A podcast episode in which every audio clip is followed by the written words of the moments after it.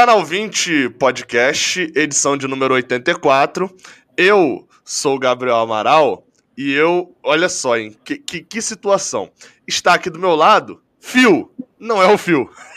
Se você está ouvindo só em podcast e não está vendo a piada ruim, tá aqui comigo hoje Daniel Kaiser. Fala aí, Daniel, que tava ah, muito mais no trânsito que o Fio, né? Vamos combinar. Cara, pois é, empate é, sem trânsito... gols. Cara, o, o trânsito do Rio é aquela história, né? Eu, eu falei 15 minutos, mais ou menos, era o tempo previsto para eu chegar, o que o GPS estava dando. Começa a chover, dobra o tempo. Aí foi isso que aconteceu. Então, por isso o leve atraso. Como diria Lumena, eu estava resolvendo uns BOs que são meus, mas tudo se resolvido. Mas tudo deu certo na sua jornada, né? É, deu certo é... na jornada, deu certo na jornada. Meu itinerário foi bem concebido, bem concebido, então tá tudo certo. É, enfim, explicando pra galera. Não, só quis deixar claro, porque o padrão aqui da galera é, é o fio que atrasado, mas na verdade a galera fica me zoando. Fica me zoando, falando que eu sou Gabriel do Atrasal e, e hoje, ó. Eu queria fazer quatro e meia. Aí o, o Daniel virou para mim e falou assim: não, não, vamos cinco horas que é garantido e tal, mas enfim. É, é, acontece. Eu sei que atrasos acontecem. Quem sou eu para poder dizer que não acontecem, né? É, só para destacar, você conhece essa piada, né? Daniel Careca. Bom, conheço, conheço. Já, já vi bastante aí. Então, ele... assim, careca, careca não vai acontecer, mas assim, eu concordo que o disfarce está desatualizado. Então, depois, de algum momento, tem que. Agora está mais complicado, mas. Podia, né? Passa zero. é, é... é a solução Enfim, mais simples, é verdade. alegria do, da galera é, explicando, enquanto eu explico pro Fio, deu uma travada aqui o seu, eu vou. Faz o seguinte, atualiza a página, que aí provavelmente volta. Porque como você deve ter entrado, deve ter dado uma travada e travou. Aí eu vou explicando pra eu? galera por que, que eu. É, isso, isso. Por que, que o, o Fio não tá por aqui. É. Aí o, o Kaiser atualizando aqui a página. Fio não tá aqui, ó. O Valdomiro Seabra até botou um superchat aqui. Muito obrigado, Valdomiro. Fio não está. Pode ser que apareça durante a parada também. Não é, não é impossível dele aparecer, não. Mas o, o Phil está descansando das suas férias, tá, está nas suas férias da Flu TV e etc, de todos os seus compromissos, e está em Caraíva. Sabe chinelo. onde Caraíva? É, é o famoso chinelo. chinelo. É, é, é. Eu não vou falar nada não, porque também teve um período ali que eu também chinelei. Então eu não, ah, prefiro não, não, entrar nesse negócio. Mas eu, no meu aniversário, não tá fazendo live no Raiz Tricolor, que foi um dia antes. Mas enfim, então o Phil lá por lá não tem internet no celular dele, só tem no Wi-Fi. Então, assim, se por um milagre ele estiver no hotel e etc., ele, ele entra para poder participar também. Se não tiver internet, a garantido é a live de domingo. Domingo após o jogo entre Palmeiras e Grêmio. Eu tô até combinando com ele para ver se a gente começa no meio do, do jogo, igual a gente fez na semana passada. Aí a certeza dele tá. E aí ele não vai poder criticar microfone, internet, igual ele ficou me criticando semana passada, porque aí é ele que vai estar com as coisas ruins. O João Vitor Guimarães até lembrou aqui, ó, descansando das férias. Tem que trabalhar. Eu falei que o Fio tá descansando das suas férias. Enfim, Daniel, só pra, pra quem não. Você já participou, não do canal 20, você participou do podcast Raiz Tricolor, né, da época Isso. em que a gente só fazia no podcast. Então. Foi a repercussão lá do primeiro turno. Isso. Primeiro turno. Balanço do primeiro turno. Vitor Lessa. Grande Vitor Ex exatamente. É, então, assim, como pro público do Canal 20 você é novo, se explique. Por que você está aqui? Quem é você? Eu tô aqui porque você me convidou. Mas, Na verdade, foi o Fio. Além disso, é verdade, é verdade, foi o Fio, é verdade, que não tá aqui. Mas, bom, prazer aí para quem não me conhece, eu Daniel Kaiser, jornalista, setorista do Fluminense, também narrador, narro na Rádio Antena Esportiva, na, no Live Mode, né? Que tem Nordeste FC, tem outras coisas, enfim. E, e cubro o Fluminense já aí desde 2019 feito. Então, enquanto tinha CT, estava sempre lá no CT, sempre nos jogos. E principalmente a base. E inclusive acho que é por isso que o Fio falou, né? Que como eu acompanhei bastante o, o Sub-23, né? E o Sub-20, que foi sub a base do time de ontem, né? Aí também estamos aqui para falar desse jogo de ontem com, com esses garotos. Isso aí. É, pode ser que em algum momento eu te chame de Daniel Lessa, tá? Porque como outro podcast foi gravado com Vitor Lessa e Daniel Kaiser, e, e, pode ser que eu embole em algum momento. Sabe por que eu tô falando isso? qualquer coisa. Não, é, não, eu fui escrever o tweet aqui agora e botei assim, estou com Daniel, arroba Daniel... Aí eu falei, não, não é. Aí voltei, embola minha mente de algum jeito. É, e aí, cara, assim, antes de mais nada, até antes de a gente começar a falar do jogo, eu acho legal a gente falar da arbitragem porque teve uma, uma notícia de agora, né? Na hora que a gente estava entrando aqui, eu, eu vi a notícia, que é. Que foi, na verdade, a notícia sobre do afastamento do, do árbitro que jogou, que apitou o jogo de ontem. Tanto do Graziani quanto do. Cepeba, agora esqueci o nome do bandeirinha, eu vou, vou caçar aqui. É, é, é, é mas enfim, eles dois foram vão passar por uma reciclagem que aí assim me parece o um nome bonito para afastados, né? É, então assim eles não não vão apitar pelo menos durante um tempo, vão ter que fazer curso, etc, etc. Porque os erros de fato foram ridículos, pelo menos tem uma atitude enérgica, né? Muita gente estava falando, ah, tem que apitar, não pode mais apitar jogo do Fluminense. Não, galera, o árbitro não entrou para roubar o Fluminense. Ele é ruim, ele errou porque é ruim, é fraco. E aí, assim, árbitro fraco não tem que apitar jogo nenhum, né? Você chegou a ver essa notícia? Chegou a ver, tem alguma coisa a falar? E pode até exemplificar as questões do, do jogo de ontem, né? É, tô vendo aqui, eu não tinha visto nem porque eu tava nessa correria para chegar, mas, mas eu tô olhando aqui que ele e o Rafael Cepeda, né, foram Isso. É, afastados justamente para reciclagem, né, até que estejam, até aptidão para retorno às atividades. Cara, é, eu fico na dúvida realmente se isso não é ah, para mostrar, ó, estamos aqui fazendo, estamos de olho, mostrando serviço, aí fica fora umas duas rodadas, daqui a pouco na quarta, na quinta rodada já está de volta. Né? Tem que ver realmente se vai ser isso ou não, porque os erros de ontem foram erros primários. Né? Tinham três jogadores dando condição né, para o Caio no gol, foi anulado. Pênalti, todo mundo viu. E, e o que eu acho mais bizarro é que é a mesma é, é, é, a equipe de arbitragem gerida né, pela FERJ, que é a mesma arbitragem, por exemplo, que deu aquele pênalti bizarro na final da Copa do Brasil Sub-17, Fluminense São Paulo, aos 49, né? Que, que era o Graziani naquele jogo? Não, não era o Graziani, era árbitro diferente, mas o treinamento. São árbitros que ah, passam tá. pelos mesmos treinamentos, a arbitragem da mesma federação, era uma arbitragem da FERJ. Então, assim, eu, eu confesso que eu não, nem lembro, depois eu vou confirmar aqui quem era o árbitro daquele jogo. Mas é, é, é, você vê essa, a diferença de dois lances que prejudicaram demais o Fluminense. E não tem como não ver aquele pênalti de ontem. Assim. Na hora, todo mundo viu. Estava longe, estava perto, pela TV. Todo mundo viu. Né? O árbitro estava perto do lance não viu. O impedimento. Né? O Bandeira corre para o meio, depois desiste. Eu não entendi se foi o árbitro que falou que estava impedido, se o Bandeira é, anulou. A questão anulou, anulou do, sem do impedimento... convicção. Se ele achou que desviou no Samuel, que passa longe da cabeça dele. É. Eu acho até que foi pior ali do, do, do, do impedimento, porque assim, é, é, o do pênalti, ridículo. Ele tava de frente pro lance, não tem o que falar. É, agora, em relação ao, ao impedimento, a minha dúvida ali era o seguinte: é, na hora que eu vi o lance, eu tava até falando com o Fio na hora no WhatsApp, eu fui, comemorei aqui o gol, não sei o que, fui mandei pra ele assim, impedidaço. Me pareceu na hora, no lance ali, na televisão, pá, aconteceu, me pareceu muito impedido. Passou um tempinho, e tal, o juiz anulou o gol, aí eu falei, hum, tal. Quando eu fui ver, eu falei, cara, não tá impedido não. E assim, o, o bandeirinha não tá bandeirando com o meu ângulo da televisão, né? Ele tá bandeirando no ângulo ideal para ele ver que não tava impedido. Então ali já teve um erro. E ele correu pro meio, porque na cabeça dele, olha como é que o cara errou duas vezes. Ele achou que Caio estava impedido, primeiro erro. E o segundo, ele validou o gol porque Caio. Na verdade, foram três erros. Ele validou o gol porque Caio não tocou na bola na cabeça dele.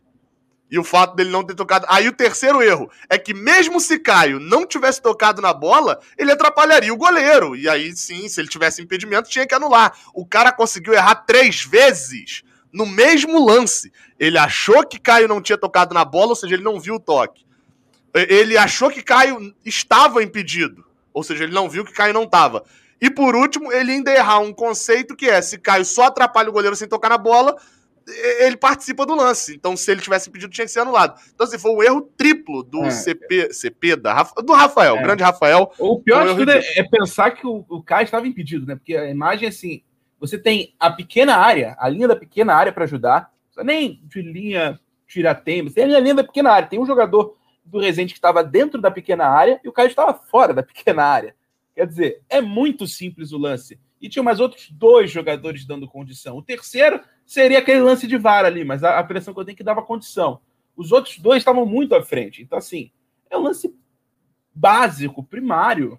Né? Tipo, é um erro muito. Então, assim, eu, o afastamento tem que ver esse afastamento, essa reciclagem, como é que vai ser. Será que daqui a três rodadas eles vão estar de volta lá? Aí vai começar pitando o jogo dos pequenos, que ninguém vai perceber. Aí daqui a pouquinho tá pitando o jogo do, dos grandes de novo. É, o maior azar dele, na verdade, é que o nome dele é Graziani, né? Então, assim, não vai esquecer, não vou esquecer um árbitro carecão, daqueles que destaca na câmera, dá aquele brilho, chamado Graziani, né? Jamais Graziani. esquecerei. Mas, assim, é, é na, na, pior das hipóteses, cara, eu assim, acho. Escalado que... para jogo do Fluminense, eu acho que ele não vai mais ser, né? Seria. É, não. Um absurdo. Assim, aí vão escalar o Marcelo de Lima Henrique.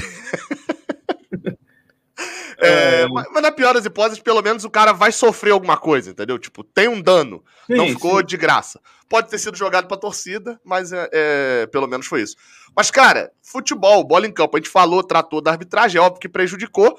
E eu acho que prejudicou até num nível muito grande, porque é. o Fluminense começa com 15 minutos muito bons, né?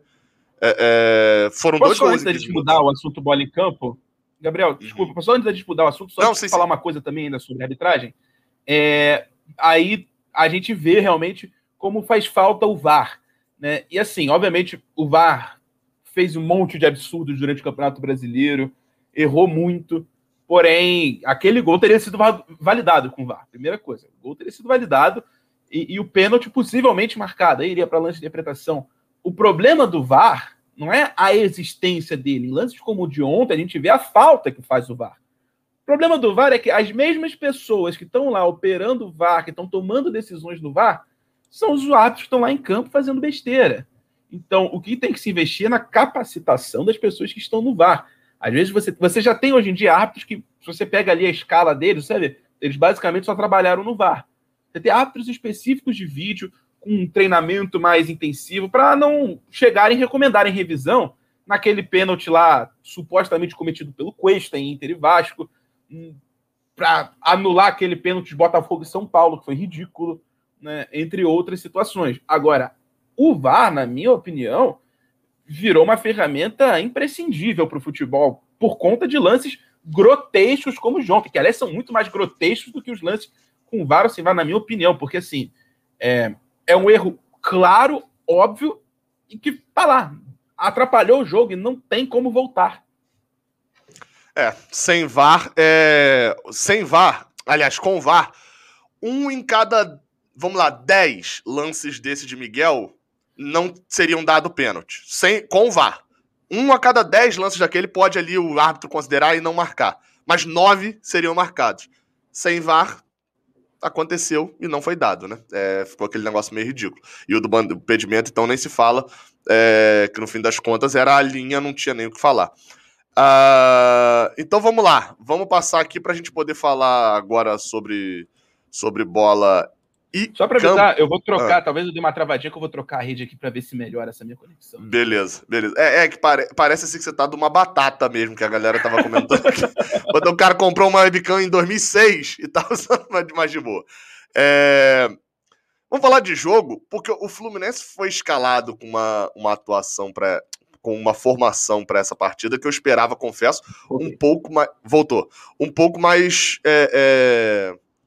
Eu achei um pouco conservadora em alguns lugares e extremamente ousada em outros. E aonde que eu digo conservadora? Caio Vinícius. Eu entendo o Frazan ser escalado. O Fluminense conta com o Frazan. Acho um erro? Acho um erro.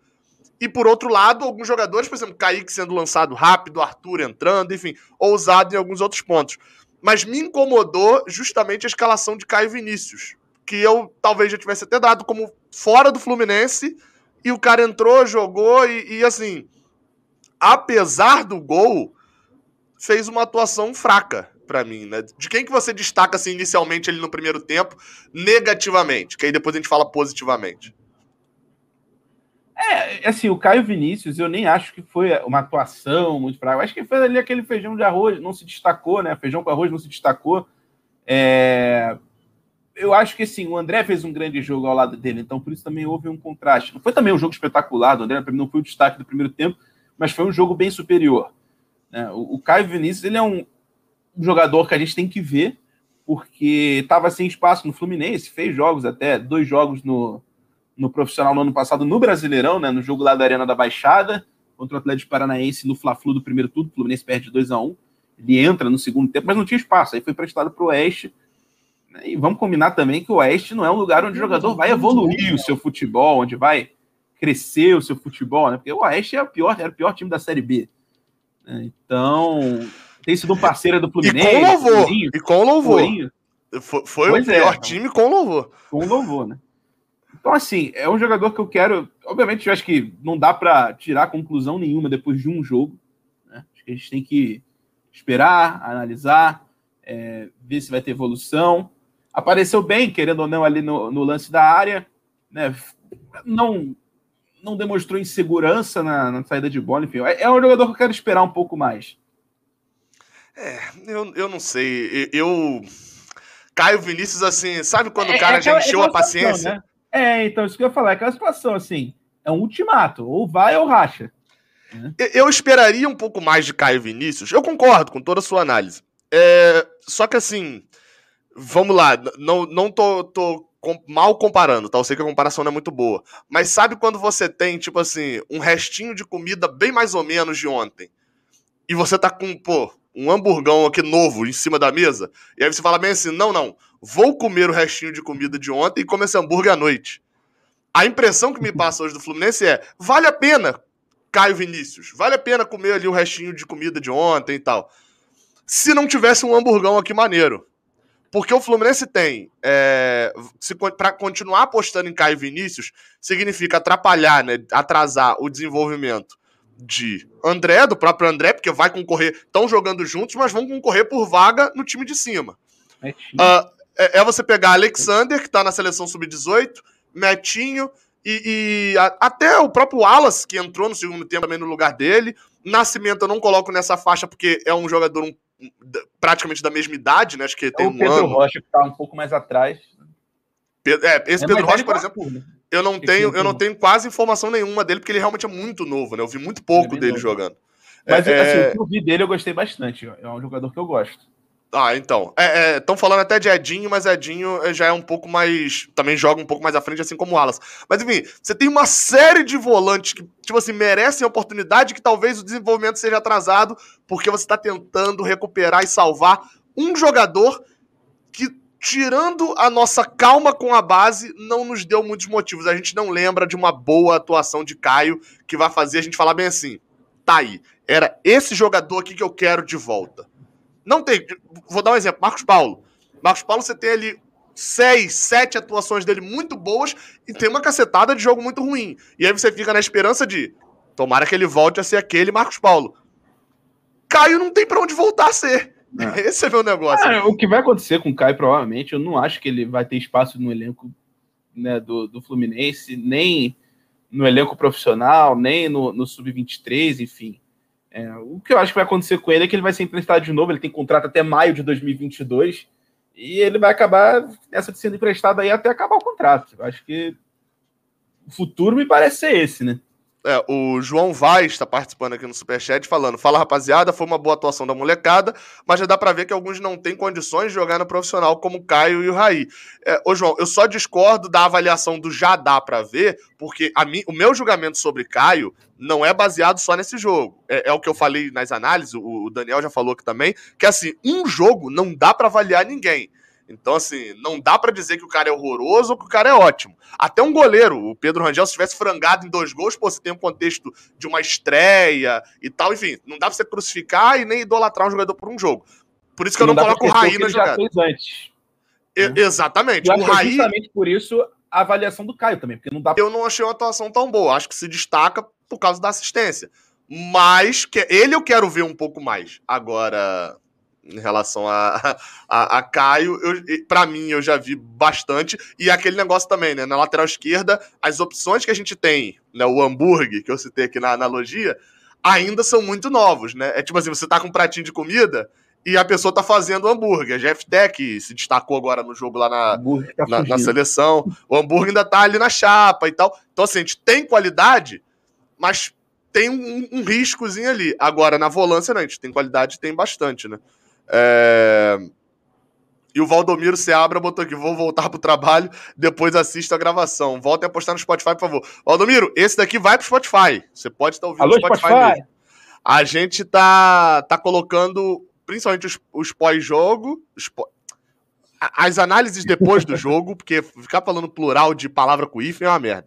E, e a gente vai, promete que nessa temporada a gente vai colocar todos. Assim, vamos dar um jeito de colocar todos, porque a gente fica com receio de abrir uma, uma tabela na, na tela. Aí vai, abre a tabela e a gente fica comentando o que tá na tabela e tal, e quem tá ouvindo não, não entende. Mas assim, é tanta gente pedindo que eu acho que a galera tolera isso. Então a gente vai colocar todos a partir de agora, a partir dessa temporada, lá no, no, no Spotify. Uh, e o Marco Antônio Barroso coloca aqui um negócio que a gente pode, pode seguir até o assunto. Por que no Fluminense não jogam os melhores? Ou esses são os melhores? O que me apavora. Marco, vamos lá. Eu não, entendi qual é a sua análise do jogo especificamente, mas eu acho, até levanto essa bola pro Daniel. Eu tava conversando isso com, com minha esposa ali agora, que eu fui ver quem do Flamengo que jogou na terça-feira. E boa parte dos jogadores, a linha de defesa toda do Flamengo é uma linha que já jogou várias vezes no profissional. Você tem ali o goleiro, já jogou o Gabriel Batista, Mateuzinho era o lateral reserva do profissional. É, é, Noga e Natan. ano passado, né, quando teve aquele surto de Covid. Sim, não, então, ele, ele já jogaram, todos eles estão incorporados ao profissional, não tem muitas chances, mas estão incorporados ao grupo ali. A linha de defesa toda, Rodrigo Muniz, Lázaro também já tiveram oportunidade, assim, mas muito pouco. E estão ganhando tempo agora. No caso do Fluminense, eu falei pra, pra Bia, eu falei, cara, é, é, é o Fluminense está jogando com quase que o time reserva da base. Porque o titular da base está no profissional. Martinelli está descansando porque jogou 10 jogos, 13 jogos do Brasileirão. É, é, o, o, Luiz Henrique está descansando por causa disso. Tinha toda uma galera. Se fosse para botar o sub-23 do Fluminense na acepção da palavra, o time era bem melhor, né? Você tinha outros jogadores para jogar, mas o Fluminense tem esse negócio, né? Ele já usa a base no profissional, então quando joga a base, já não joga a base mesmo, né? É, é isso. O, o Sub-23, né? Quando fala, ah, o Fluminense vai usar o Sub-23, não é que vai usar todos os jogadores são abaixo de 23 anos, e sim os que estavam atuando no time de aspirantes. Vai usar, vai usar os aspirantes, talvez seja uma forma melhor de, de falar. Agora, eu não sei se a pergunta até tem a ver, por exemplo, por que, que o Fluminense não joga com os melhores, ou seja, os melhores, talvez ele acrescentou aqui, 17, ó. o Metinho, ele, o Kaique. É, ó, ele acrescentou que depois Caio Vinícius é o melhor da posição, por exemplo.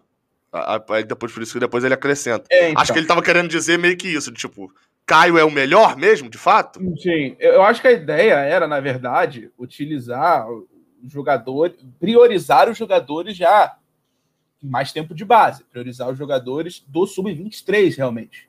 Mas não necessariamente utilizar todos os jogadores do sub-23, fazer aquela mistura ali com o sub-20, até porque muitos do sub-20 jogaram jogos no sub-23. O Gabriel Teixeira, por exemplo, que se destacou ontem, é um jogador que jogou toda a temporada do Sub-20, né, no Campeonato Brasileiro Sub-20. Né, ele e o John Kennedy. E, e, depois, no finalzinho ali, fez alguns jogos no Sub-23, mas principalmente depois de terminar o Sub-20.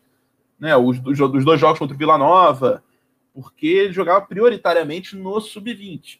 Ao contrário do Lan Freitas, por exemplo. Começou, só no início da temporada ele jogou dois jogos ali no Sub-20, quando não tinha começado o Sub-23, depois subiu já para o Sub-23. Né, o Nascimento, enfim, o Dani, Dani Bolt. É, é o caso de algum desses jogadores. Então, eu acho que assim, a ideia era, para começo, não colocar de titular jogadores do Sub-17, que claramente tem alguns ali que são mais promissores do que jogadores que estão atualmente no Sub-20 e no Sub-23. É, até para. Primeiro, que a ideia não é essa, né? A ideia é usar o Sub-23, e segundo, também para não já sair queimando. Alguns desses jogadores do Sub-17, a ideia é porque eles provavelmente fiquem no profissional já nessa temporada, né? O caso do, do Kaique e do Metinho. É, e tem, e tem um fator também que é, é, Vou dar um exemplo aqui, o quem entrou ali no segundo tempo, Arthur. Arthur, no, no Carioca do ano que vem, vai ter outra chance. A, acho que a ideia e a cabeça talvez tenha sido essa, de que, olha só, se Caio Vinícius, a última chance dele é essa daqui. Se ele não rende aqui, a gente não vai renovar. Arthur, se ele não rende, ele tem 16 anos ainda, ele vai melhorar. E outra também, que era a questão de experiência, né? Eu senti muita falta disso, é, de jogadores experientes, os mais experientes do grupo. É, é, não era, eles só tinham a experiência a oferecer, né? Não eram os melhores. Que, no caso, Caio Vinícius e Frazan. Não, tipo assim, Caio Vinícius não era o melhor volante. Para mim, André é um volante hoje melhor e mais pronto do que ele. E na zaga também, tinha Frazan e tinha Luan Freitas. Eu acho o Luan Freitas já melhor do que a Frazan, mas eles eram os mais experientes. Mas você falou da parte da frente, eu acho legal a gente até citar agora partes boas, que é Gabriel Teixeira. Citar, já, já, que você citou a zaga, né? Eu acho que o Frazan é até um exemplo disso. O Frazan já é um jogador, teoricamente, do profissional. Ele jogou no profissional até a lesão dele, estava jogando no profissional, mas como ele teve a lesão, ele foi para o sub-23, né? Para se recuperar da lesão usou o Sub-23 para se recuperar, para readquirir ritmo. E, e, por exemplo, durante boa parte no Sub-23, a, a, dupla era Luan Freitas e Igor. Só que, tendo o Frazan disponível, a ideia é utilizar o que há de mais experiente disponível. Então, joga o Frazan, até porque ele já é um jogador do profissional, que está usando o Sub-23 para reabilitação, joga o Frazan ali ao lado do Luan Freitas. É, então, assim, é, tem esse ponto, né? Sobre, sobre jogadores, a parte boa, né? Gabriel Teixeira, para mim, é, que assisto esporadicamente a base, né? Não assisto sempre. Para mim foi uma surpresa o quão desenvolvido é, porque eu até chego a citar isso na, na análise individual dos jogadores. Que é, cara, se você pedisse um, um, um, torcedor normal, um torcedor que assiste canal no YouTube, mas que, enfim, não é o, o secão, igual, igual eu, pedisse para citar cinco, seis jogadores da base que ele apostava, Gabriel Teixeira não estaria nessa conta. E aí ele entra e, junto com o Miguel, para mim, os dois destaques do, do primeiro tempo, né? Também acho. É, assim, o, o Gabriel Teixeira, eu acho que tem muito. Ele não é tão badalado, eu até coloquei isso no Twitter ontem. Eu vi ele jogando, eu cobri vários jogos do Sub-20, a gente via ele demonstrando essa mesma desenvoltura, né, um jogador muito técnico. Para mim, ele é talvez o jogador mais técnico do time do Sub-20 né, dessa última temporada. Mais até que o John Kennedy. Só que, por estar num time que já não é tão badalado, por justamente os principais jogadores que deveriam estar nesse time estarem no profissional, acaba não sendo um time tão badalado quanto o Sub-17, por exemplo.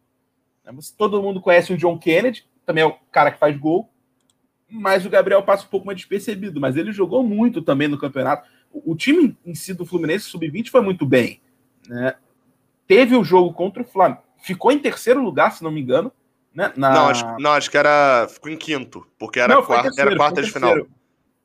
Não, não, ficou em terceiro, ficou em terceiro, o Flamengo no... Ah, não, não, não, sim, na, na, primeira fase que você diz, né? Isso, isso. ah, achei que era na classificação geral. Terceiro... É, não, foi o terceiro melhor clube da fase classificatória do Sub-20, né? que é uma coisa extremamente relevante entre 20 clubes você ficar em terceiro, né? sem ter os seus principais jogadores da categoria, teoricamente. E assim, tem um jogo ruim contra o Flamengo na Gávea, mas faz um jogo muito bom. Em Laranjeiras acaba sendo eliminado nos pênaltis, mas merecia classificação. Um mole no último minuto, né? Exatamente. O, o, o primeiro gol do Flamengo. Exatamente. E, e, o John Kennedy ainda perde um gol ali também, logo depois, né? Que teria a chance de fazer o quarto. Mas o Fluminense joga muito bem e, o Gabriel Teixeira passa muito por ele isso. Ele jogou muito bem, é um jogador que já vinha chamando a atenção. É, eu fui com um colega meu que cobre o Flamengo também, cobriu o Fla-Flu, né, da, nem o das quartas de final, e sim o da, quer dizer, da oitava de final. Foi nas oitavas. Não, acho que foi, acho que foi quartas, não foi não? Eram, eram oito times. Não, não, você diz ah, não, é, brasileiro é. Times, verdade, eram oito times que vão para as quartas. É quarta de final, verdade. Quarta de final. Erro meu. É, mas no, no, da fase classificatória, né, eu fui com um colega meu que cobre o Flamengo. Cara, na hora ele falou: Meu, esse Gabriel Teixeira é o destaque, ele tá jogando muito. E, e realmente, para quem acompanhou mais de perto o Sub-20, eu não sei se surpreendeu tanto.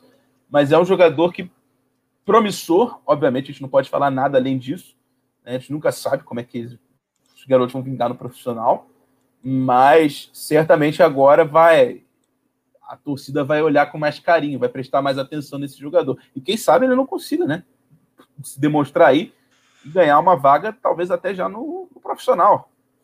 deve, é, talvez volte para o Sub-23, mas quem sabe não fique também depois. É porque, porque se você olhar ali mesmo, é, a posição onde o Gabriel Teixeira joga, ele é 2002, né, se eu não me engano. Ele faz 20 esse Sim, ano. Rapaz. É, eu tenho, eu, ele eu não sei de cabeça. Mas se eu não me engano, se você pegar a geração dele, é praticamente a mesma geração ali de, de Marcos Paulo, de Luan Freitas, daquele time todo.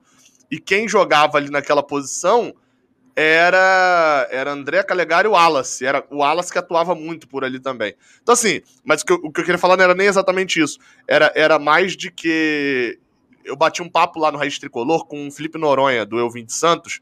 Enfim, falando sobre base e, pegando coisas do Santos, enfim, que a gente às vezes fala daqui e nem sabe o que acontece por lá. E aí eu perguntei, cara, o Santos tem uma base boa, revela muito e tal, mas por que, que não vai bem em competição? Aí ele falou: porque como o Santos revela e precisa usar no profissional, a base fica desfalcada. Aí eu falei para ele, falei, cara, então eu cheguei à conclusão de que a base do Fluminense é de fato a melhor base do Brasil, porque o Fluminense revela, puxa pro profissional e quem fica na base ainda bota o time nas quartas ainda... de final e tá, perde só nos pênaltis. O sub-20 do Fluminense normalmente vai mal em Carioca, porque aí do Carioca você precisaria ter um terceiro time. Porque você joga bem nas competições nacionais, os seus principais já estão no, no, time principal, e aí o Carioca é um outro time. Mas no Brasileirão e a gente foi. Na temporada, o Carioca foi.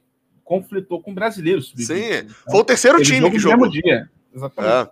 Ó, é, só para é, trazer informação, o Gabriel Teixeira é 01. Ah, ele é 2001. então ele faz 20 agora. Isso, faz 20 é. daqui a menos de um mês. Eu confesso que eu falei 02 é, pensando que a gente já estava no ano que vem, porque eu sabia que ele tinha 19, eu não sabia se... A gente não aguenta mais essa pandemia. Não, porque, qual foi o negócio? em 2022, pelo amor de Deus. Não, eu demorei, eu fiquei em 2020 até o final do Brasileirão. Fiquei em 2020. Aí quando eu mudei para a temporada seguinte, eu já estava em 2021, mudei para 2022. Então os cálculos estão, estão completamente. Mas assim, gostei do Gabriel Teixeira. E assim, vamos lembrar, querendo ou não, ele é dois anos mais velho que Miguel, né? Miguel é 2003, né? 17, é Exatamente. é isso, faz 18 esse ano. Miguel, gente, Miguel é poderia, vai fazer agora em março. Miguel poderia ter jogado Miguel nesse time sub-17. Miguel poderia estar jogando na geração dos sonhos. Aliás, eu... deveria, na minha opinião. Já falei algumas vezes sobre. Na minha opinião, deveria. No máximo no sub-23. É, é, pra, porque assim, não tem espaço. A questão é espaço não acho que seja um jogador de 16 anos, não posso. Gente estava falando agora do Santos, aí tem o Caio Jorge. Mas acho também a casos e a casos. O problema é que ele não tem espaço. Não tendo espaço, ele não consegue jogar. Não conseguindo jogar, ele não consegue se desenvolver. A gente viu ontem o talento que ele tem. É, então eu ia falar é isso, para comentar é um a atuação dele ontem. Longo.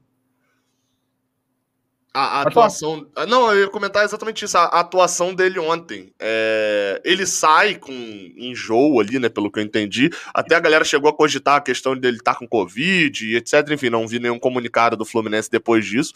E não sei se Covid dá enjoo também, né? Não, não cheguei a ver essa reação em alguém. É, é, enfim, mas também não sou o doutor Gabriel, então não, não, não vou me referir a isso. Mas ele saiu e até o momento em que ele saiu, eu achei que ele levou uma leve vantagem de ter saído ali no fim das contas. Porque a gente viu o que aconteceu com o Kaique, que jogou mais de um tempo.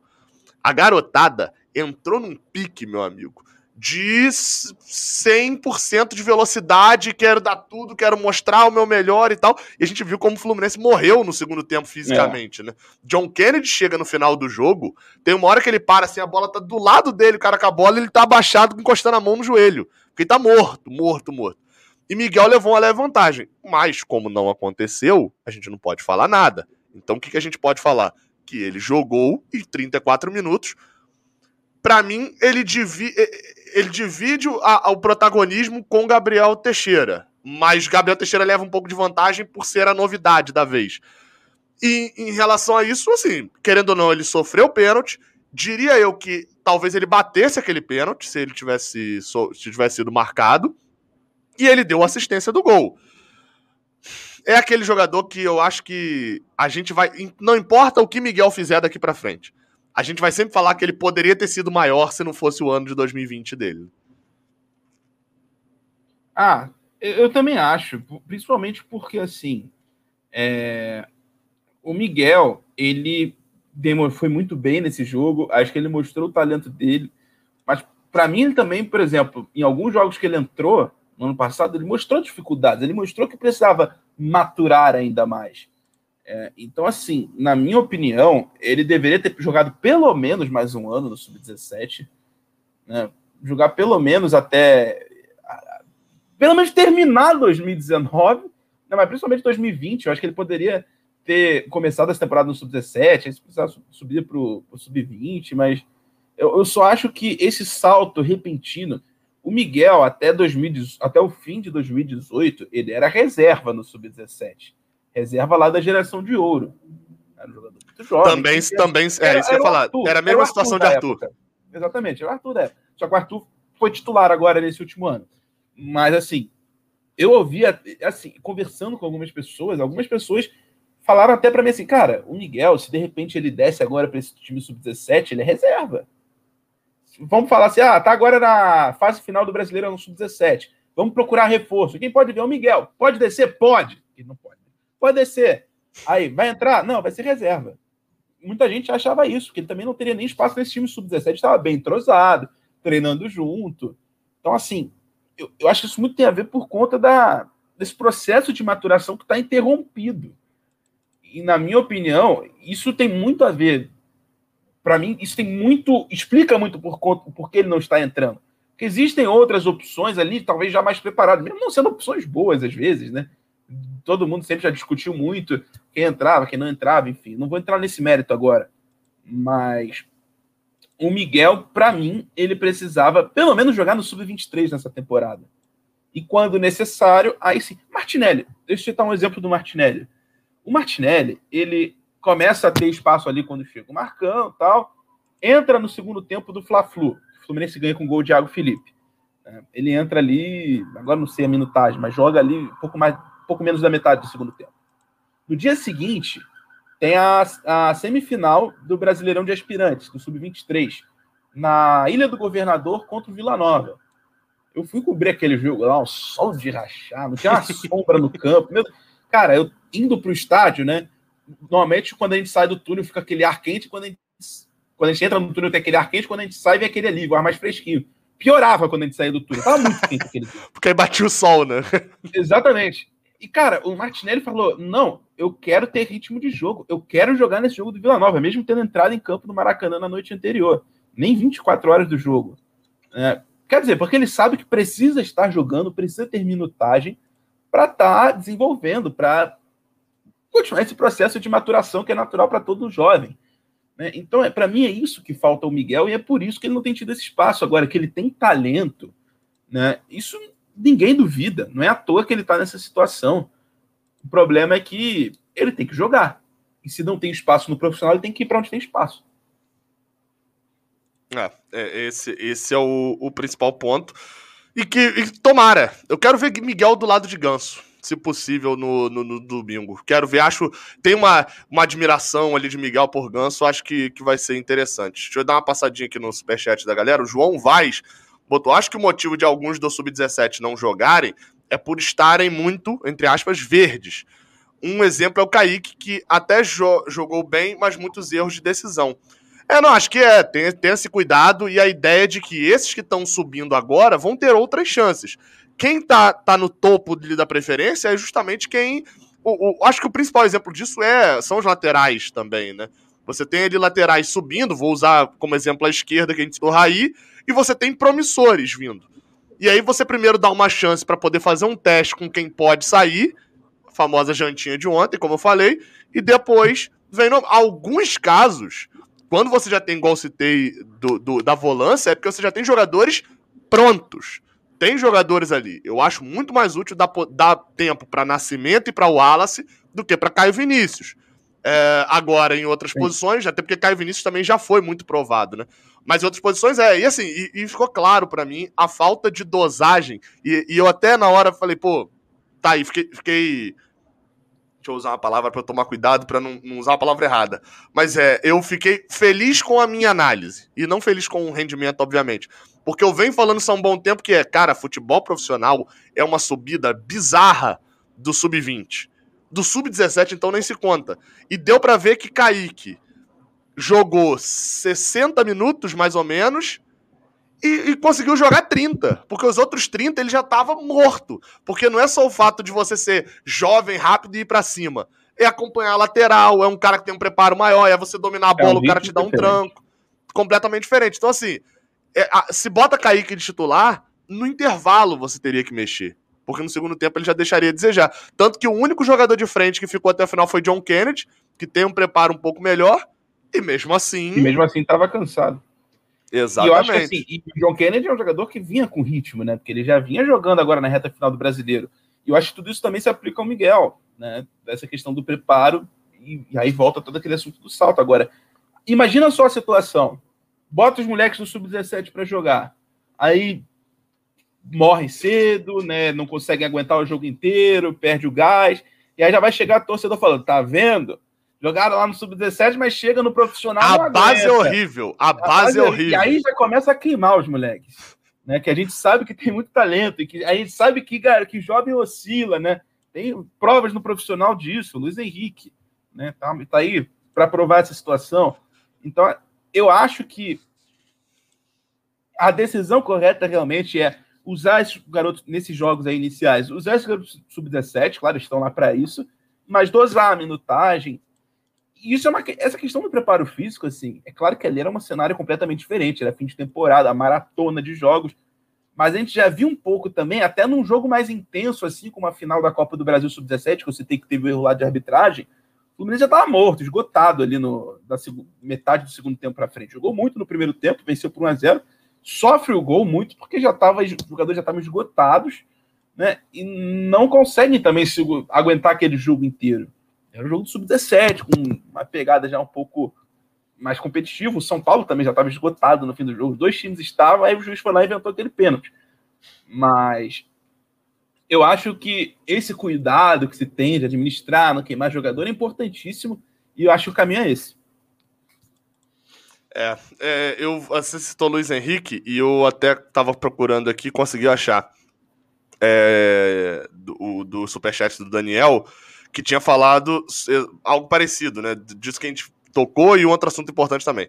Viram que o René Simões disse que recuaria o Luiz Henrique como volante, como aconteceu com o Gerson?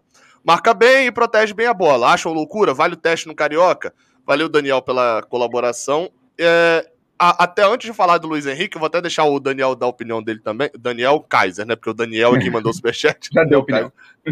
É, a gente tem um caso de John Kennedy e tem um caso de Calegari. E eu tenho visto como. Até aí, aí me incluo nesse ponto também. Calegari ela, era lateral direito em 2018, né? No time sub-17. E aí a gente entrevistando o Luan Freitas e tal, perguntou o Luan Freitas, que é muito amigo de Calegari, né? É, acho que um é padrinho do. Luan Freitas é Sim, é padrinho do filme de Calegari. Do, filho. Do, do filho. Falei padrinho do filme de, de Calegari. Ainda, ainda não existe o filme. Calegari brilhar muito, né? Destaque da seleção. Ele vai ser o. Espero que seja, vai ter em breve. ainda não chegamos lá. E, e Luan Freitas será o padrinho. É... E aí Luan Freitas falou, cara, assim, ele é lateral. Ele, ele gosta mais de jogar lateral. Ele foi lateral durante 80, 90% da base. E ele é lateral. Assim, é, pra, na cabeça dele, assim, é tão claro isso. E aí eu fiquei pensando, falei, caraca, de fato, o Calegari é lateral, ele jogou como volante, só que na nossa cabeça, como ele subiu como volante inicialmente, com o nome ele volante lateral, e, e, ele treinou como volante primeiro no profissional, a gente ficou com a cabeça de que ele era volante improvisado, e até eu passei a mudar, porque eu falava muito isso, e, e a, essa entrevista com o Luan Freitas abriu meus olhos disso. É parecido com a situação do Caio Henrique até, né?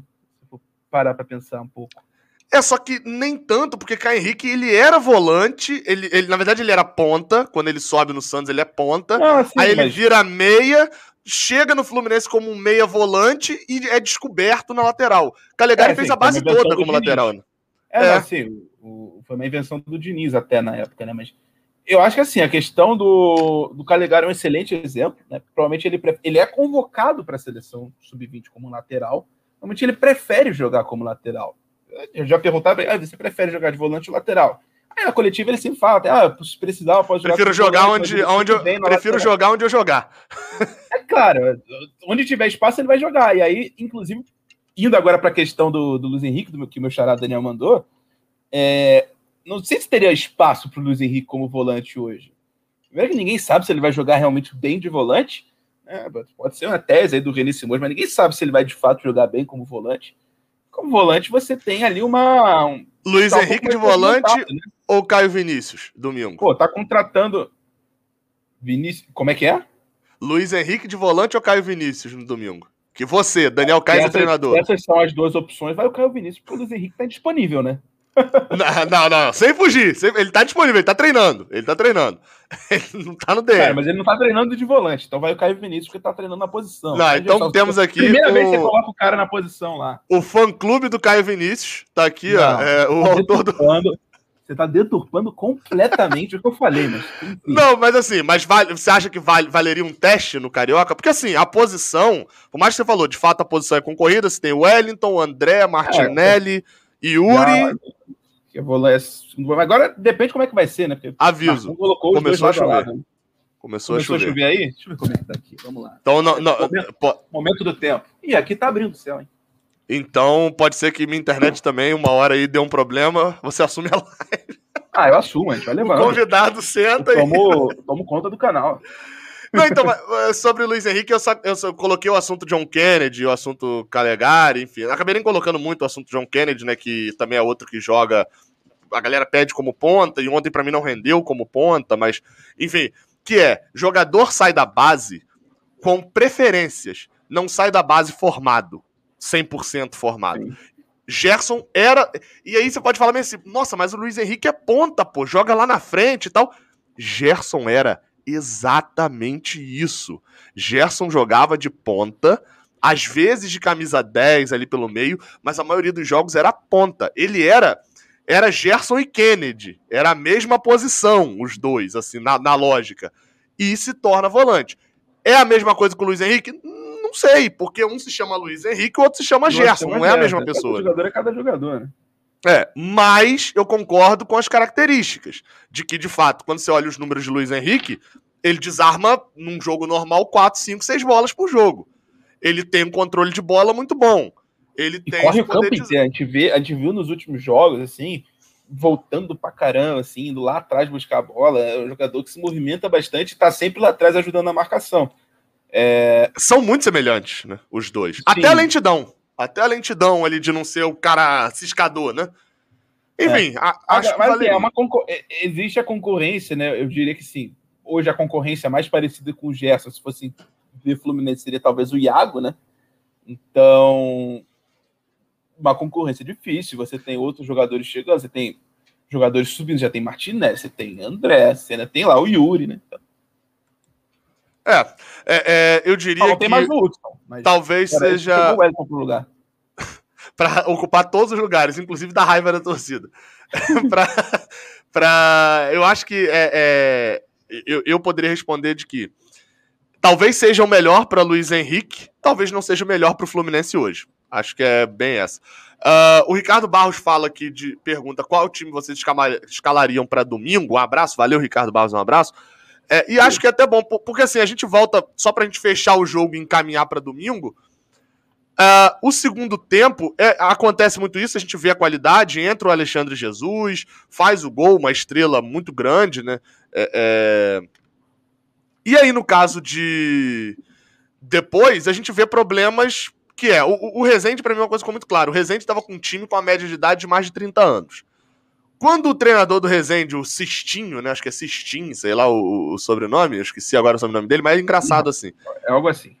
Ele mexe tirando dois de trinta e tantos anos e botando dois de vinte, a zaga do Fluminense passa a ter um mais de problemas. Entrou o Jefinho e entrou um outro também que fez um gol. E Não, aí, assim, a gente. Kaique. É Kaique, Kaique isso. É sempre... Isso. E, e o, o, outro que é Jefferson, não sei o que, mas chamava de Jefinho. E aí, assim, o Rezende dá uma melhorada. Eu não achei o Rezende um time tão bom, mas melhorou e foi para cima da gente. Contra a portuguesa, é, eu. Aí é aquele negócio, né? Depende muito. O que eu escalaria, ou o que o Daniel escalaria, do que a gente acha que pode acontecer. Eu, por exemplo, eu já tiraria Frazan, eu daria uma, uma chance para um outro zagueiro, é, a minha decisão, né? Eu tiraria Caio Vinícius, colocaria o Wallace de titular, ou daria uma chance para Nascimento, de repente ele da forma como quisesse jogar, faria algumas mudanças. E você, Daniel Kaiser? O que você acha que vai acontecer e o que você faria para domingo? É, eu acho que assim, o Frazan realmente. É, se você for ver, né? Obviamente, o primeiro gol ele se precipita completamente, né? Chuta a primeira bola em cima do Luan, depois chuta em cima do, jogador do Resende. No segundo gol também é ele que sofre o drible ali, né? Então, é, eu acho que a gente poderia testar essa dupla Igor e Luan, que jogou boa parte do, do Sub-23. O, o, Igor não é. é do Sub-20, até boa parte ali, né? Do, também sim. jogaram juntos. Né? Sim, sim. O Igor. E, e jogavam também já no Sub-17, enfim. Não é aquela promessa toda, mas é um zagueiro interessante também. O Igor seguro, enfim. Uh, 99, né? Então tem que jogar mesmo. É a hora agora de, de ganhar rodagem. O Frazan, se não me engano, ele é 96. Né? Então, assim, ele já é um jogador mais experiente. Eu acho que ele vai continuar tendo sendo reserva ali no, no time principal, mas precisa talvez readquirir confiança. A gente sabe que zagueiro é muito confiança, né? Agora, fora isso, concordo que talvez dê para testar um, um Wallace no lugar do Caio. É, por mais que eu não sei se eu já faria essa substituição agora. E aí não vai deturpar de novo a minha. Eu falo de Caio Vinícius. Não, fã clube. Fã clube do Caio Vinícius. Pode ver que tem o FCCV. FCCV, Agora, eu. De resto, cara, tem que ver a situação do Miguel, mas se ele estiver bem para o jogo, eu manteria.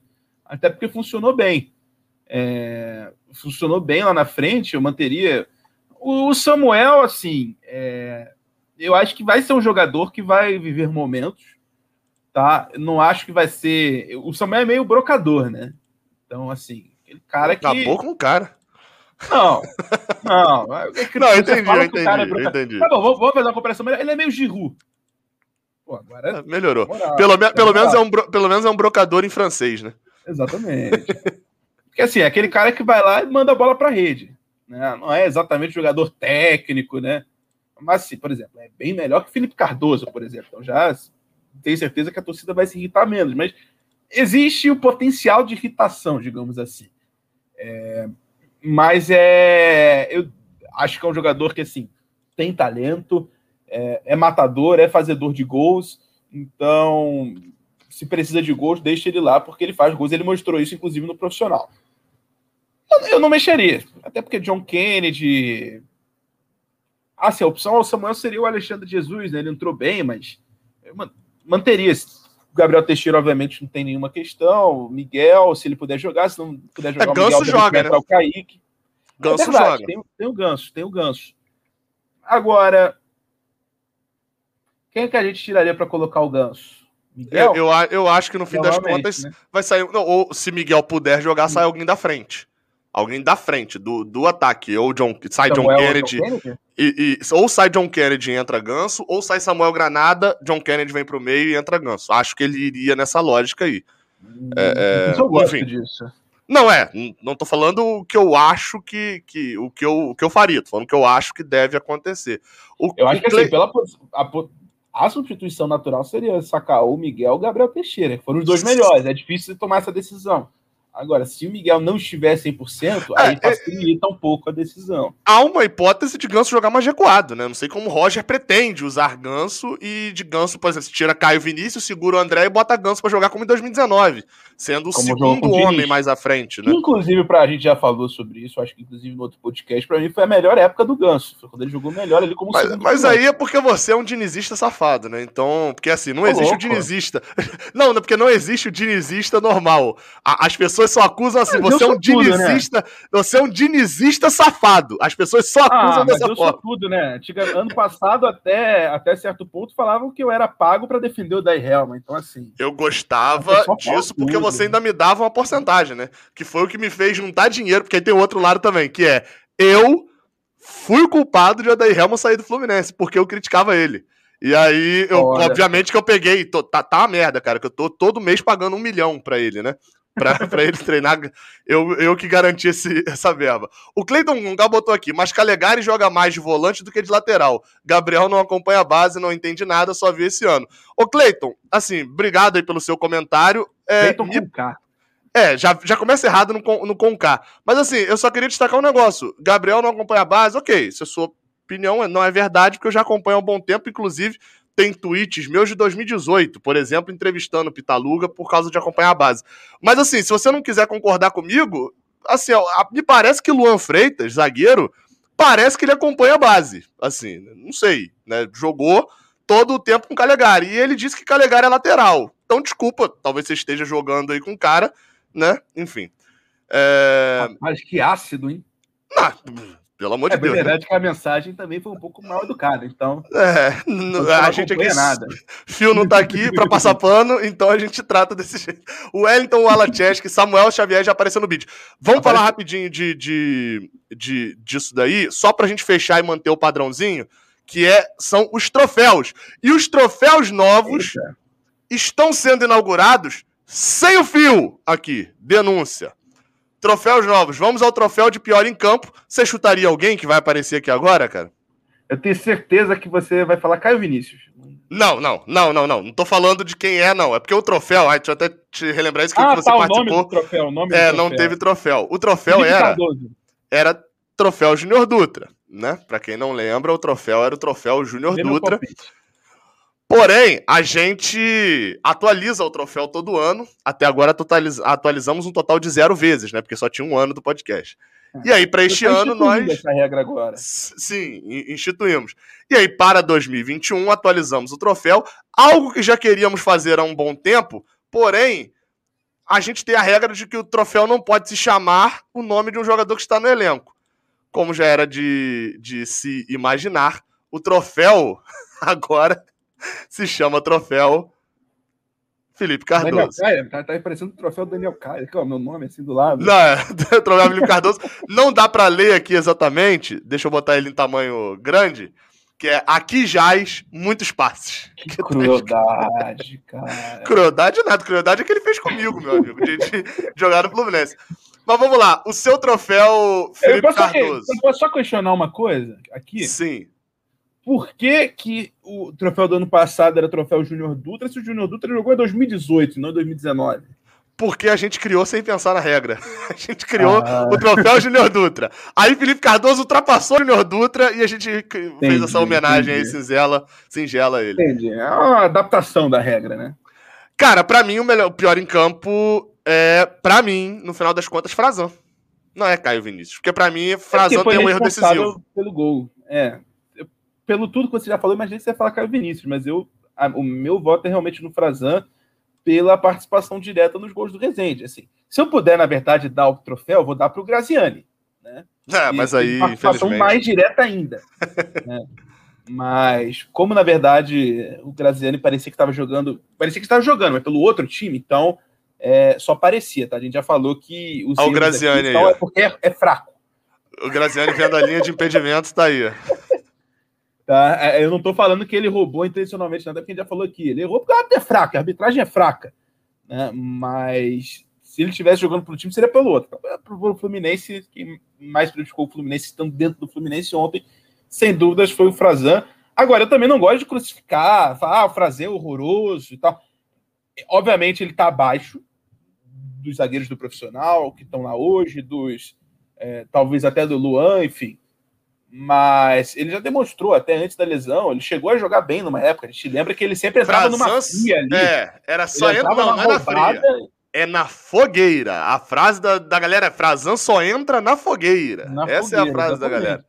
E dava conta do recado na maioria das vezes. Eu lembro do, então, do jogo da Sul-Americana lá contra o Corinthians. Isso que eu ia falar, é, é, efeito do viés confirmatório. O Fio sempre me zoou que eu falo isso. A gente lembra de alguns ah, mas jogos. Você falou o Lumenês aí agora, hein? Não, não, eu uso muito isso aqui, que é, é aquele. Por exemplo, tá chovendo.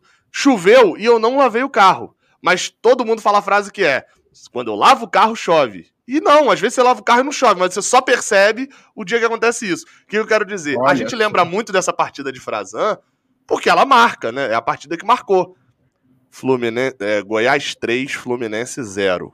Veja os gols do Goiás. Foi na sequência. Frazão tava jogando uma sequência. Ele entrou na furada nesse jogo, na fogueira nesse jogo, não. Ele é, entrou é, e depois veja os melhores momentos da, da, da, lampança que foi aquele jogo. Então, assim, é o que a gente tende a lembrar, porque um foi uma quarta de final de Sul-Americana, estádio cheio, emoção, não sei o quê, e o outro foi uma vigésima rodada de Campeonato Brasileiro, oito e meia da noite do domingo. É, então, assim, a gente tende a lembrar muito disso, das fogueiras que o Frazão entrou. E vamos lembrar, duas das fogueiras que ele entrou, ele foi expulso. Vasco e Santos também. Então, é, é eu dou o troféu para ele. Minha menção honrosa fica para Caio Vinícius. É, não sei se você vai ter coragem de, de fazer isso, né? Mas, de, enfim, se tem fã-clube, etc. É... Mas fica cara, a menção honrosa já, Caio que, já que resolveu lembrar da, da época maravilhosa de Oswaldo de Oliveira, né? antes que alguém fale aí que eu sou oswaldista também, é Não, aí não. Aí não. É, mas o, o, Caio, o Caio Vinícius ele ganhou oportunidades naquela época, né? Eu lembro dele entrando naquele maravilhoso jogo contra o Havaí. Né? Eu transmiti aquele jogo, carrinho. né? Aí o Havaí consegue a sua primeira vitória, os seus primeiros pontos fora de casa, jogando no Maracanã de pênalti, e Caio Vinícius comete aquele pênalti. É. Belo carrinho. Em frente ao setor sul, pra ainda vibrar pra torcida depois, assim, ó. Se tivesse, não tivesse feito um carrinho totalmente errado. Troféu Ézio. Agora esse é o novo troféu. O troféu era Thiago Silva, a gente mudou e fomos para um ídolo da década de 90. Ézio, troféu Ézio melhor em campo. Esse começa com você. Provando que é temporal, né? Cara, eu vou de Gabriel Teixeira. Para mim, foi o melhor em campo, por tudo que a gente já falou aqui, articulando jogadas. É... E, cara, outra coisa que. Isso eu não lembrava dele da base. Como finaliza bem de fora da área, né? Foram três Aquele gol tinha que ter entrado, cara. Aquele, aquele gol tinha que ter entrado. Além de dar passes, de, de, articular ali aquele meio, cara, finalizando bem de fora da área, pegando bem. Teve uma que ele cobra a falta, pega na barreira, volta para ele, ele bate. Não bate tão forte, mas bate bem, pega bem na bola. O goleiro defende. Teve uma que sobe um pouquinho demais, mas não, não isola, né? Não passa longe. E teve uma que o goleiro faz uma bela defesa. Então, Ainda teve assim, outra que o zagueiro tira de cabeça também. É, exatamente. Então, tem mais isso, né? Além de toda a participação no jogo, né? finalizando muito bem, criando oportunidades. Então, eu não consigo fugir desse nome. É, eu vou, vou nessa junto com você, porque eu acho que tinha tudo também para ser Miguel, porque Miguel tem um físico melhor do que o dele, já tá no profissional há mais tempo, tem um preparo melhor, me parece. Mas Miguel saiu, né? Até o momento em que os dois estavam em campo, para mim Miguel tava melhor do que Gabriel Teixeira. Para mim eles estavam muito iguais, mas Miguel tava acho que com um pouco mais lúcido. Os lances eram com Gabriel Teixeira, mas Miguel tava, tava coordenando muito bem o meio de campo. Mas como Miguel sai e Gabriel Teixeira continua, acho que fica a menção para Miguel, mas o troféu Ézio, o primeiro troféu Ézio, vai para Gabriel Teixeira. É... Vou botar bastante. Vou registrar aqui as participações do Ricardo Barros, Sargentinho. É, não era Sentinha, Sargentinho. Ele falou, é o treinador do, do Resende. Ganhamos de um gigante no Maracanã. É, é bom ver. E não, usou, e não usou o cartoloco. Que bom, né? Pelo amor de Deus, né? A chance da gente tomar gol ali de cartão, se tivesse aposta, a, a odd dessa aposta de gol de cartoloco era 1.2, porque era muita é certeza de que ia sair é o gol do. É mais, do, é mais certo que a lei do ex, né? É, é, não, ali era absurdo. E para poder dar uma passadinha aqui rápida no final, é, sobre Samuel Xavier. Eu já comentei muito sobre Samuel Xavier Assim, tanto que eu nem lancei vídeo agora sobre ele aparecer no vídeo, no bid.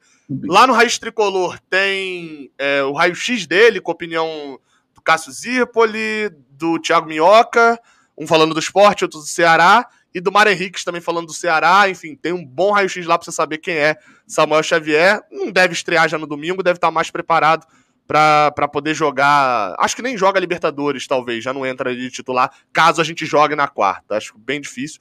O Fluminense deve ir com um time muito parecido com o que terminou a temporada, mas ainda bem, já está confirmado. E vamos lembrar que o presidente negou a contratação, a contratação de Samuel Xavier, né? É, e o árbitro está aqui para defender a arbitragem, Leonardo Lessa Rabelo. Mó nome de árbitro, não é, cara? Leonardo Lessa Leonardo Rabelo. Lessa, Leonardo Lessa. A, a, não, Sim, mas apita a partida, Luiz Roberto ali na narração na Globo, ah, o trio de arbitragem, hoje Moça Bonita, tá aí o Graziane Maciel Rocha e na arbitragem assistente Leonardo Lessa Rabelo. É muito nome de árbitro, cara. Coitado, é muito... Leonardo Lessa. Mas ele já foi, ele falou que já foi bom. árbitro. Tudo bem, mas não precisa botar ele junto do Graziani, né? O árbitro muito melhor. Uh, é, então vamos lá. É, Saudações tricolores. A derrota de ontem é o que menos importa. Nossa, mudou do nada o seu, seu áudio? Ficou, ficou, ficou mais. Não, agora melhorou. É, ficou mais grave, assim. A derrota de ontem é o que menos importa. E. Em Brasília, 10 Eu e Podia ser narrador também, pô. Em, em Brasília, 6 em ônibus. Tá uma voz é, grave, assim. A derrota de ontem. Queremos vencer sempre. Ok, não, concordo, de fato. Mas 80% dessa garotada poderão se tornar reforços de peso para a temporada. Eu concordo, eu não diria 80% não, Leonardo. É, mas eu concordo. E, e ele botou aqui para completar, não sou a Rádio Melão. Pedro Rangel, não sou a Rádio Melão. Pedro Rangel, Dan, Dani Bolt, Luan, Frazan, Raí, André Ganso, Gabriel e Miguel. Ah, escalação de domingo que ele tá falando, né? É, o Pedro Rangel é o goleiro, não o da Rádio. É, o da... é a linha de defesa eu acho que ele repetiria, né?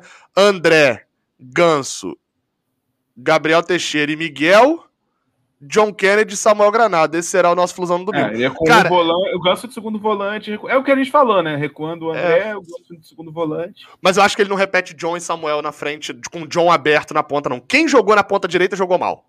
Teve essa. Tirando Kaique. Kaique entrou bem por ali. Mas foi muito isso. E acho que John na ponta não rendeu. Piorou. É, exatamente.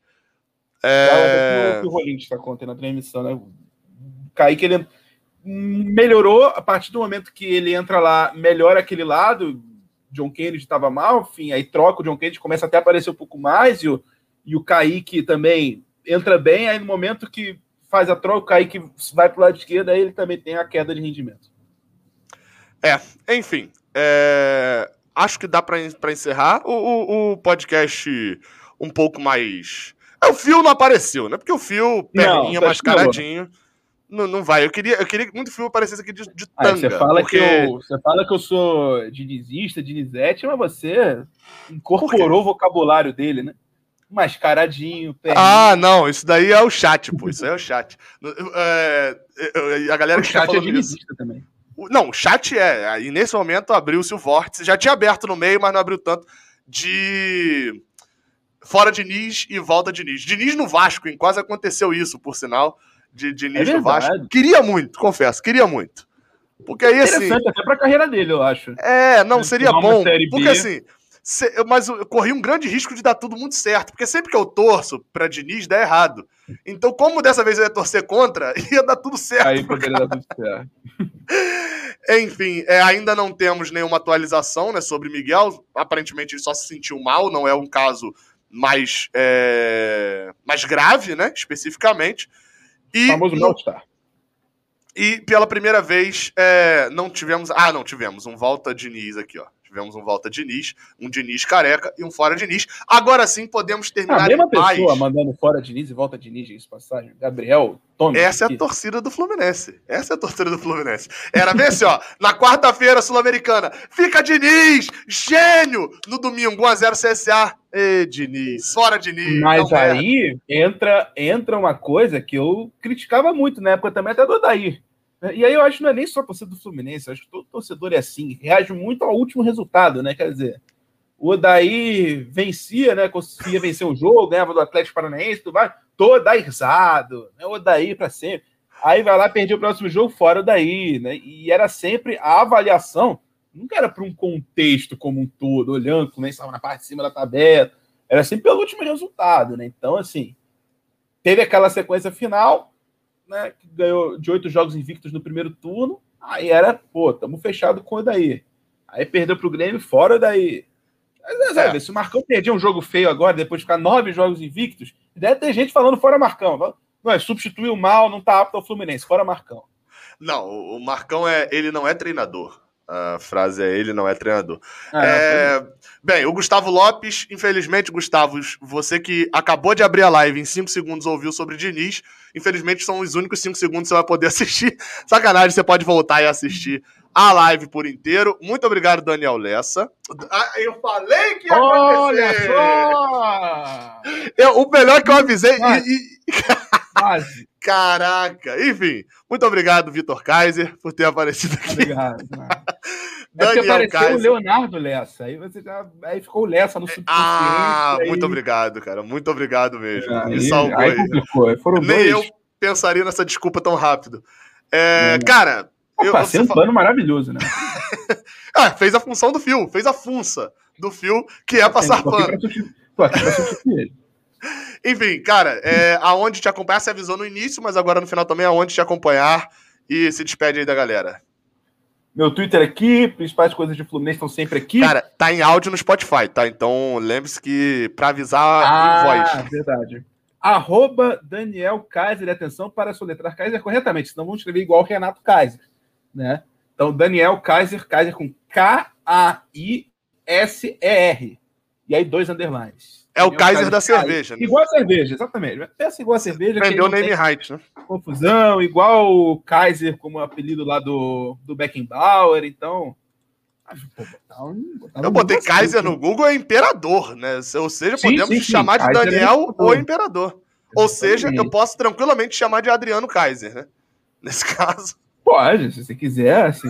É, vai mudar o meu nome, vai no cartório.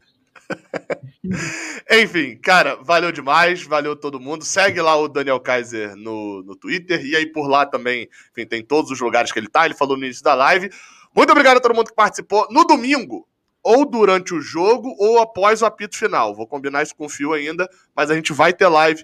O, o Fluminense joga às quatro. No Raiz Tricolor não vai ter live, né? Especificamente depois do jogo, porque acabando o jogo do Fluminense já começa do Palmeiras e Grêmio, vai ter só vídeo sobre o jogo.